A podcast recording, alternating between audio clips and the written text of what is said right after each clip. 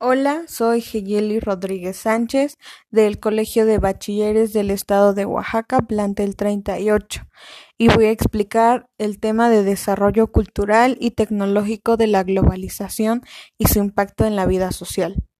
La cultura son los conocimientos, las creencias, el arte, la moral, las leyes, las costumbres y todas las capacidades adquiridas por el ser humano que es parte de esta cultura. La globalización es un proceso histórico de integración mundial en los ámbitos políticos, económicos, sociales, culturales y tecnológicos, que han convertido al mundo en un lugar cada vez más interconectado en una aldea global.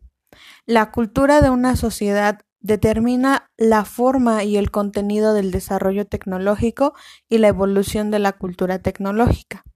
Es por la relación junto con la globalización de la cual somos partícipes es que vivimos en una sociedad en la cual se busca que cada vez el hombre realice menos esfuerzos, tanto físicos como mentales. Otro de los puntos importantes de la relación de estos tres grandes términos se debe al interés que se presenta en actos producidos en otras culturas y dejamos de lado nuestra propia cultura. Dado este interés producido por los actos sociales, se lleva a tomar rasgos culturales ajenos como propios. Esto es, esto es una constante dada de la globalización. Los medios de la tecnología en lo cual vivimos y con los que nos manejamos el día a día. La globalización cultural es el proceso de exportar, expandir y asimilar costumbres, valores, expresiones artísticas, creencias religiosas, gastronomía y las tradiciones. Los países necesitan cultura, la cual se logra expandiendo los componentes culturales locales para fortalecer y promover las relaciones comerciales.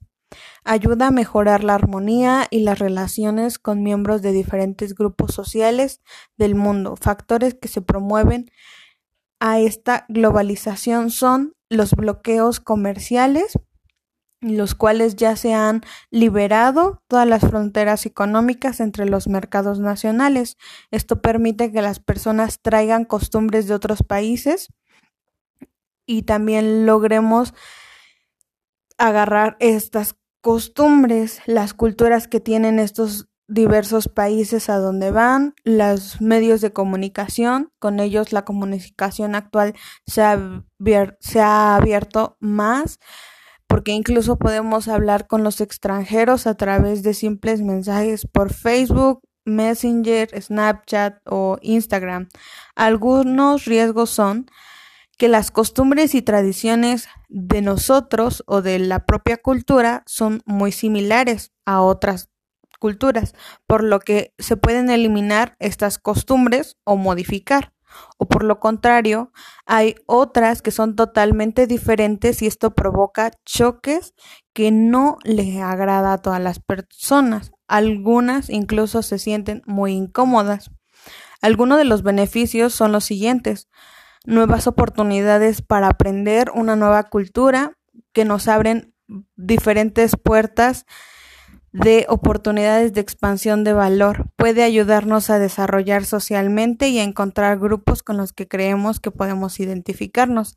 El impacto de la sociedad es que podemos expandir nuestras culturas y conocimientos de estas para ayudar a combinar o mezclar dichas culturas.